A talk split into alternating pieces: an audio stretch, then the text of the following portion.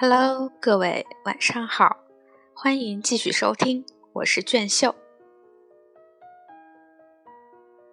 杜邦是兰登州长的后台，他本来应该给兰登安排的像点样子。这位备受尊敬的州长，至少也应该有个庄重一点的节目单。现在这样搞，未免太差劲了。在共和党开代表大会的那几天，政治新闻记者们以为这一年的滑稽剧已经登峰造极了。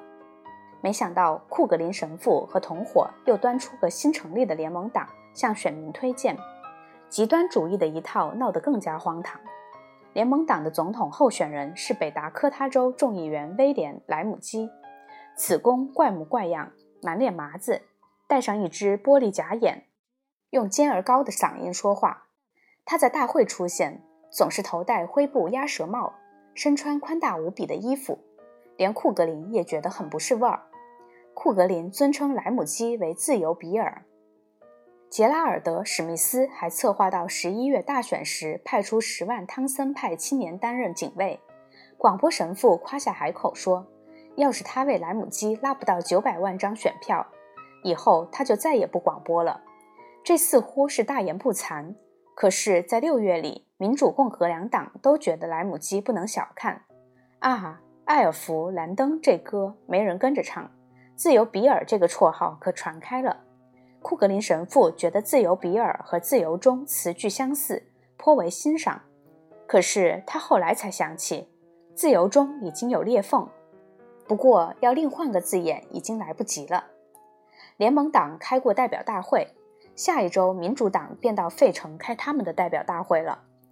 他们开着麦考密克牌收割机，在市内大摇大摆地来回走。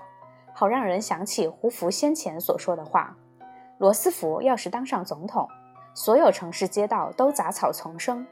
他们心情欢畅，除了最高法院使人有些不快之外，四年前他们所希望的都已经一一兑现了。甚至给退伍军人发补偿金的议案，一九三六年春天国会也通过了。罗斯福曾予以否决，可是那不过是做做样子。不花什么功夫，原案就维持住了。不过，他们既然是民主党，总得斗一场才像个样子。所以，代表大会请黑人牧师领导。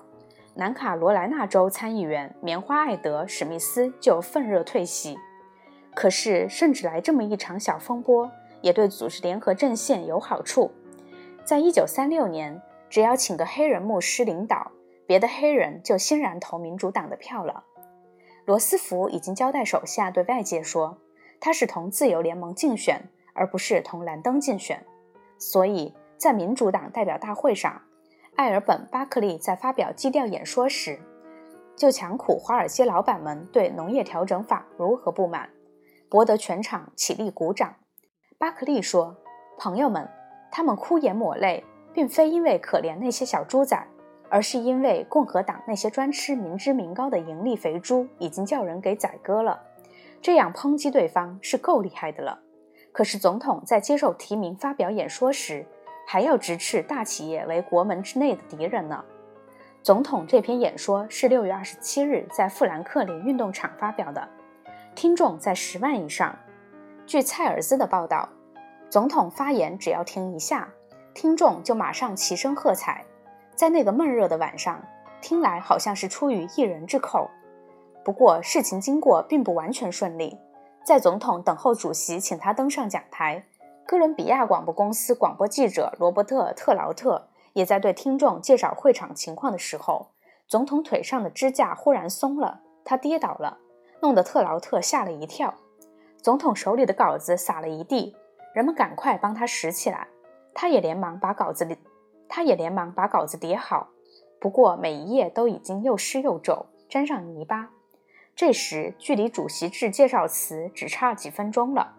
后来，总统谈到这事儿，这样说：“我这一辈子最狼狈的就是那五分钟，在所有白人当中，最倒霉、最发急的就是我了。”可是，他一开始讲就讲得十分精彩。那天晚上，他有许多名言。例如，一个仁爱为怀的政府，纵使偶然措施失当，也比一个不顾人民死活的政府长期啥事不干好得多。他还说了先知式的话：世道循环难以揣测，对于某一时代的人可谓得天独厚，对于另一时代的人要求会特别高。我们这个时代的人则应运而生。演说完毕后，大会群众随他两度高唱，回想当年。他坐着敞篷车绕场一周，满面春风，摘下旧礼帽向群众挥动致意。大家都站起来，长时间大声呼喊。总统准备不再管竞选事务，直到离大选只有五周才露面。他审时度势，知道一到了那时，选民就要听他的话了。目前他不妨专心处理政务，等待对方犯错误。果然，正如所愿，对方犯错误了。夏天还没有过完，联盟党就由于任意妄为搞垮了自己。杰尔拉德·史密斯对记者公然说：“我要教选民们怎么去恨人，并且同意把这话登在报上。”库格林神父也公开宣布：“我要走法西斯的道路。”不过，他也开始对史密斯有了戒心，因为史密斯说过。修伊朗格的流血惨死，我念念不忘，而且还说了一句惊人的话：汤森博士和我站在铁厂谷那个历史性拱门下发过誓，非把政府接管过来不可。可是不用多久，汤森博士就什么也接管不了了，因为他已被关进哥伦比亚特区监狱，罪名是藐视国会，拒绝在听证会作证。罗斯福赦免了他，可是随后史密斯又在新奥尔良市进了监狱。因为扰乱治安，出言猥亵。要是兰登州长有点气魄，他还不会全盘皆输，至少能保存一点体面。不信，他给群众的印象是身材矮小，戴上眼镜，语言单调而刺耳，是个并不出色的人。他不会念讲稿，讲稿又写得很糟。他在宾夕法尼亚州做第一次竞选演说，就说了些啥时候也用得上的话。他说：“在美国，我不论到哪里。”都看见美国人，而且他也跟罗斯福的其他竞选对手一般，觉得对方善于躲闪，打他不中，气得发昏。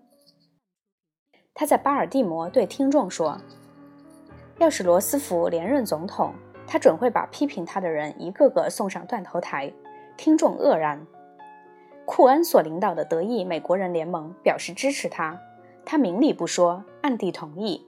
共和党全国委员会诋毁罗斯福为犹太人抬出的候选人，他默不作声，还含沙射影说罗斯福是共产党呢。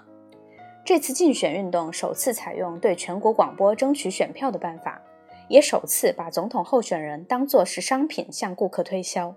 共和党准备好了一百多万元广播费。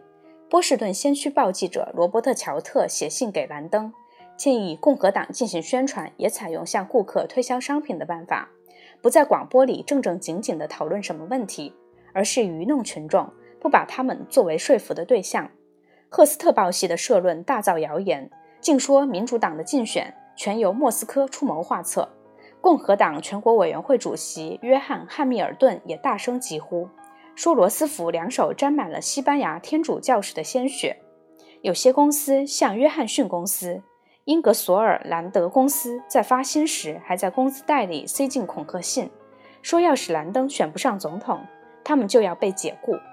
由十月起，其他老板也在发工资时附上一张纸条，暗示说社会保险基金今后恐怕只能从工人工资里扣除。从一九三七年一月起，罗斯福新政法令将强迫我们把你的工资扣下百分之一上缴政府，这笔钱也许可以发还。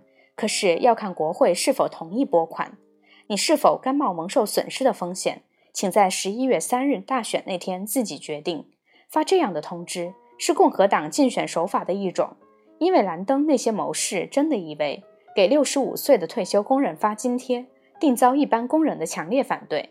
在广播节目里，共和党全国委员会特意雇佣一些演员，大惊小怪地说：“你知道吗？政府要给每人都编上一个号码了。”其实不编号就没法查明谁该领社会保险津贴，还造谣惑众说人人都要打指印了。十月二十日，各工厂都竖起大幅通告牌，上面写着：“政府判处你们，在你们能继续工作之年，从每周工资中扣减一部分上交税局。十一月三日举行大选，如不反对罗斯福，你们就得接受这一惩处。有有甚者。”共和党全国委员会主席汉密尔顿竟亲自广播什么透露说，凡是靠工资过活的人，不分男女，政府都要在他的脖子上挂上一个印上社会保险号码的钢牌，像块狗牌一样。直到这时为止，罗斯福的竞选调子都很温和。据蔡尔兹的报道，他那样说话，活像一个主教巡历四年巡视一次教区，对教徒宣传一下教义，语气非常和善。可是社会保险法是他的得意之作，共和党一加以污蔑，他就心头起火。一九三六年十月三十一日晚上，麦迪逊广场花园挤满了听众。罗斯福发表了一篇富有战斗性的演说，真是满脸怒火。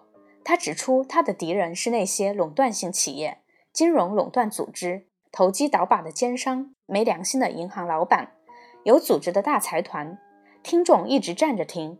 一边挥舞牛铃和号角，一边高声欢呼，表示拥护。罗斯福厉声地说：“在美国历史上，这几股势力紧紧抱成一团，反对一个总统候选人，这还是第一次。他们大家都很恨我，我欢迎骂。”据《纽约时报》说，当时阵阵欢呼，声如潮涌。罗斯福接着说：“我希望得到的评价是，我首任总统时。”那些代表自私自利、权欲的势力遇到了势均力敌的对手，他提高嗓门，接着说：“我还希望人家有这样的意见。”这时欢呼声又起，他只好等一下，再往下说：“我还希望人家有这样的意见。到我连任总统的时候，这些势力会遇到的是克敌制胜的强手。”这时欢呼声像暴风雨一般，直至他离开会场还久久不息。